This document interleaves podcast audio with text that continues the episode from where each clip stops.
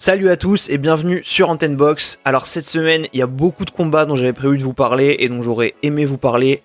Okoli contre Glovaki pour le titre WBO des lourds légers. Okoli c'est un boxeur que j'apprécie beaucoup et ce combat il est d'autant plus intéressant qu'on pourrait retrouver un combat Okoli Goulamirian suite à ça dans les prochains mois si Goulamirian veut unifier la catégorie. Ce sera un beau choc à condition qu'Okoli ne passe pas trop vite chez les lourds parce que c'est dans ses projets. On a aussi bien sûr Karim Gerfi qui affronte enfin Lee McGregor après de nombreux reports pour défendre son titre européen. C'est ce soir, vendredi, en direct sur Fight Nation, donc ne ratez pas ça, c'est important de soutenir nos boxeurs. Après, il y a un autre super combat, c'est Maurice Hooker contre Virgil Ortiz, donc la jeune machine à KO qui passe son premier petit test, ça va être intéressant à voir aussi. Je ferai un podcast réaction globale à tous ces combats et dans celui-là, on va se concentrer sur un sujet qui est en titre de cette vidéo, bien sûr, Arthur Beterbiev, qui va combattre Adam Daines en Russie le 20 mars, donc samedi. Ça fait un moment que je voulais parler de Beterbiev et son retour sur le ring ce week-end après une longue inactivité, c'est une belle occasion. Alors pour ceux qui connaissent pas Beterbiev, euh, Beterbiev qui c'est? C'est un boxeur russe qui est né au Daghestan, donc comme un certain Khabib Nurmagomedov. Euh, il a d'ailleurs aussi fait de la lutte plus jeune. Euh, il est d'origine tchétchène. Il fait 1m82 pour 1m85 d'allonge. Il a 15 combats pro avec aucune défaite pour le moment et un ratio de 100% de KO. On va en parler, mais Beterbiev, c'est vraiment euh, une, machine, une machine à tuer. Il a une belle carrière amateur derrière lui, avec aussi plus de 100 combats, où il a une bête noire qui s'appelle Alexander Usyk, l'Ukrainien aujourd'hui chez les lourds, contre qui il a deux défaites en amateur, euh, donc lors des deux derniers combats, même s'il a une, euh, il a eu une victoire donc sur leurs trois affrontements euh, au tout premier combat qu'ils ont fait ensemble. À chaque fois, le combat est allé au point. Vous allez voir après pourquoi je vous parle du Zik quand on va aborder le style de Beterbiev et le type de boxeur potentiellement capable de le mettre en difficulté. Donc Beterbiev, il a fait deux fois les JO sans réussir à prendre l'or. Après, il a justement plus un style de boxeur pro tout en puissance que de boxeur amateur un peu à la touche. Il est aujourd'hui champion IBF des mi-lourds titre qu'il a pris à Enrico Colling en 2017 et euh, champion WBC demi-lourd, titre remporté en 2019 contre Gvozdik, qui a pris sa retraite depuis à euh, à peu près 31 ans, je crois, à l'époque, euh, seulement. Donc c'est aussi le dernier combat en date de Beterbiev qui n'a plus combattu depuis. Ça, c'est un des problèmes de Beterbiev, justement, son manque d'activité, le fait qu'il combatte pas assez et qu'il n'ait pas assez de gros poissons, entre guillemets, accrochés à son palmarès. Il lui manque un peu ce méga fight qui pourrait le faire passer dans une autre dimension vis-à-vis du grand public, même si euh, tous les fans connaisseurs de boxe le connaissent. Il a raté des échéances euh, pour des titres, notamment contre Sullivan Barrera ou contre Kovalev. Il a aussi eu des problèmes avec son promoteur Yvon Michel qui lui ont coûté euh, une longue perte d'inactivité. Il aurait aussi dû affronter Meng Fanlong, donc le chinois, contre qui Daines d'ailleurs, son adversaire de samedi, a perdu mais Beterbiev n'a pas voulu aller l'affronter en Chine suite à tout ce qui se passe là-bas euh, en rapport avec les Ouïghours. Donc ce combat contre Daines, ce sera a priori un combat de reprise avant que Top Rank ne le mette face à un adversaire plus médiatique pour un combat en jeu.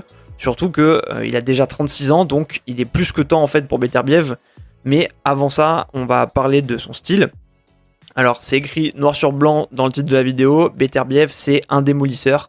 C'est l'exemple même de la brute il avance, il roule sur l'adversaire. Il y a des fois où limite on le voit courir vers son adversaire. C'est pas un boxeur par contre avec une garde ultra hermétique, c'est pas son souci numéro un.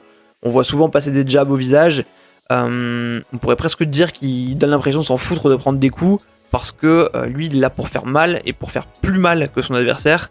Il peut tenir un long échange de coups sans garde parce qu'il sait qu'il va frapper plus fort plus longtemps. Il est vraiment très impressionnant, il a un style très brut, très agressif. Il vient coller, il aime bien travailler avec des petits coups courts très secs, très puissants. Un autre truc qu'il aime bien faire, c'est euh, souvent il met un crochet en passant un peu au-dessus pour accrocher son adversaire. Et là, il va garder son bras au-dessus de l'épaule ou de la tête de, son adversaire, justement, et lui mettre des crochets un peu coup de massue du, haut vers le bas en le tenant. Il aime bien travailler court avec de la puissance et euh, mettre aussi un peu du débit en continu. Il a une droite qui ne met pas forcément en ligne, mais il lui donne toujours une trajectoire descendante pour assommer son adversaire, comme tous ses coups d'ailleurs, hein, comme je viens de le dire, vraiment euh, du, haut vers le bas. Euh, il met en général des coups beaucoup comme ça donc pour, assommer. Parfois il peut donner l'impression d'être assez brouillon, je l'ai dit, mais sa force c'est qu'il est dangereux en pouvant faire mal à toutes les distances et tous ses coups justement ils sont puissants et ils font mal. Alors moi, à titre perso, j'apprécie particulièrement les boxeurs qui ont du, punch, hein, un gros punch, et c'est pour ça que j'aime bien Beterbiev, malgré ce côté, donc, comme je l'ai dit, un peu brouillon, et très but de décoffrage. Surtout, ce que j'apprécie chez lui, c'est que malgré son style de boxe euh, donc, très agressif, c'est pas un boxeur qui est mauvais. Dans le sens où il va pas euh, y aller à tous les coups, quitte à tuer le mec en fait. Contre euh, un de ses précédents adversaires, donc qui s'appelle Prieto, à un moment on voit qu'il s'arrête après lui avoir mis une énorme rafale de coups parce qu'il sent que le mec est KO et qu'il est plus là. Là où un mec comme Wilder par exemple, il faut que l'arbitre il le jette dans les cordes pour qu'il s'arrête de, de frapper quoi. Donc ça donne aussi l'image d'un mec qui est calme, qui est sûr de sa force euh, un moment aussi contre Callum Johnson, par exemple, euh, Johnson est un peu tourné et Beterbiev se fait pas emporter par le feu de l'action en risquant un coup derrière la tête. Il se stoppe et euh, alors qu'il avait armé le, crochet gauche donc, et qu'il lui aurait potentiellement mis derrière la tête et un mauvais coup, il rearme, lui percute droit qui lui met en pleine face. Donc il a cette faculté justement à, s'arrêter, à réfléchir, à revenir et à pas aller dans, le mauvais coup alors que ben, son style pourrait laisser penser que ben, il s'en fout et qu'il y va quoi qu'il arrive. Et euh, la force de Beterbiev aussi, c'est, je pense, la peur qu'il arrive à instiller à ses adversaires via la, puissance et la force de ses coups. Il faut être capable de les encaisser contre euh, donc le, fameux euh, dont j'ai parlé tout à l'heure, Isidro Radoni Prieto. Par exemple, c'est marrant parce qu'au début, Prieto, on voit, il fait un peu le show.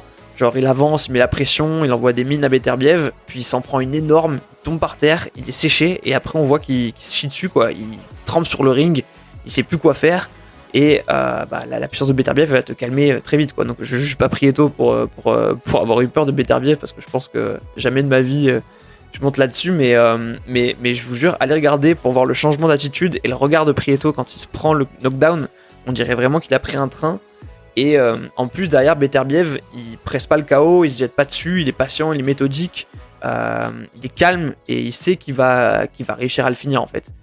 Euh, je sais plus quel boxeur d'ailleurs disait qu'il avait fait des sparring justement contre Beterbiev et euh, il disait j'ai déjà été percuté par une voiture mais euh, faire des sparring contre Beterbiev c'était une expérience encore pire. Donc voilà, ça vous dit un peu le, la force et la violence du, du, boxeur quoi. Alors après, il est aussi tombé contre des boxeurs qui ont su lui répondre, bon jamais jusqu'au bout du bout, mais qui ont eu le mérite au moins d'un peu le secouer. Callum Johnson, pareil, j'en parlais tout à l'heure, par exemple, euh, ben, euh, il avait fait accepter à Beterbiev de reculer par moment. Euh, et Johnson avait réussi à avancer. Beterbiev avait subi un peu la pression de Johnson. Il avait d'ailleurs pris un knockdown, le premier sa carrière pro. Et Johnson avait été super courageux d'imposer cette pression et d'arriver justement à faire reculer Beterbiev. même s'il avait perdu à la fin, bien sûr, qu'il avait fini par prendre un KO, mais ça montre aussi que Beterbiev a des failles parce que, comme je le disais, il prend des coups. Après, il s'est alterné aussi Beterbiev les phases où il roule sur son adversaire et les phases où il se met plus en contre. Euh, il avait fait ça euh, pas mal contre Kaladzi justement par exemple, euh, même si on voit qu'il préfère hein, la première phase où il va rouler sur, son adversaire.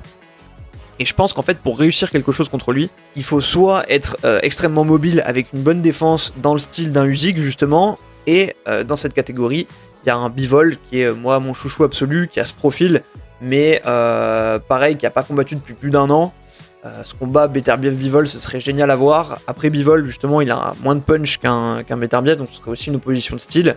Sinon, il faut justement un mec qui a une patate d'enfer et qui ne laisse pas avancer, voire le force reculer. Mais euh, après, je pense que la force brute, ce serait pas suffisant.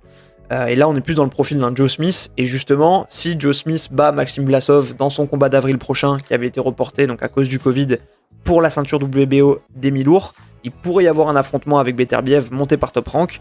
Et ça aussi, ce serait sympa à voir niveau euh, échange de foudre dans les grands. Quoi.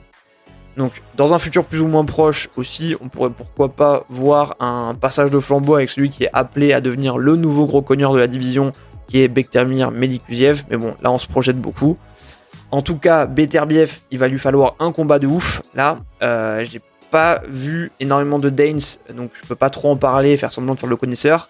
Mais de ce que j'en ai vu, en tout cas, normalement, ça devrait passer pour Beterbiev. Comme je le disais, on est aussi plus dans euh, la physionomie d'un combat de, reprise. Je pense que Danes, il encaisse, mais c'est pas le niveau de Beterbiev et il a pas les armes que je viens de décrire un peu, un peu avant pour vraiment le mettre en difficulté.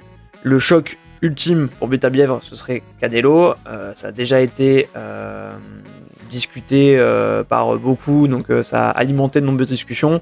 Euh, mais euh, faut pas rêver, Canelo a déjà dit qu'il remonterait pas chez les mi-lourds. Il était à son poids optimal chez les super moyens, donc ça sert à rien de fantasmer ça. Un bivol, ce serait déjà incroyable. Un Joe Smith, ce serait top aussi. Donc espérons déjà qu'on verra ces combats, à condition aussi qu'on n'ait pas une énorme surprise samedi. En tout cas, euh, moi, une opposition titanesque avec Beterbiev, j'en rêve. Et euh, faut pas que ça tarde trop parce que, comme je le disais, il a déjà 36 ans. Donc c'est là, cette année ou l'année prochaine que ça doit se passer. Voilà pour ce podcast, merci de l'avoir suivi. Comme d'hab, si ces podcasts vous plaisent, s'il vous plaît, prenez le temps de vous abonner à la chaîne YouTube, de liker cette vidéo, de la commenter de la partager et pourquoi pas, si vous le souhaitez aussi, de rejoindre la page Instagram Antennebox. On se retrouve lundi pour le débrief de tous les combats cités en début de vidéo, plus celui-là. Grosse force à Karim Gerfi pour son combat de ce soir. Bon week-end à tous et à très vite sur Antennebox.